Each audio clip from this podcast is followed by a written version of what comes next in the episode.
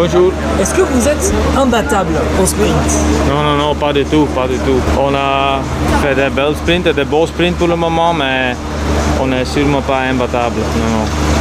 Comment vous avez euh, convaincu Mathieu Van Der Poel de rentrer dans ce rôle de poisson pilote, lead-out parfait, où il est parfait? C'était pas si difficile euh, au début du terrain. Au début du terrain Adriatico, euh, Mathieu a fait ses, ses- ses ambitions euh, personnelles, mais ça ne marchait pas si bien.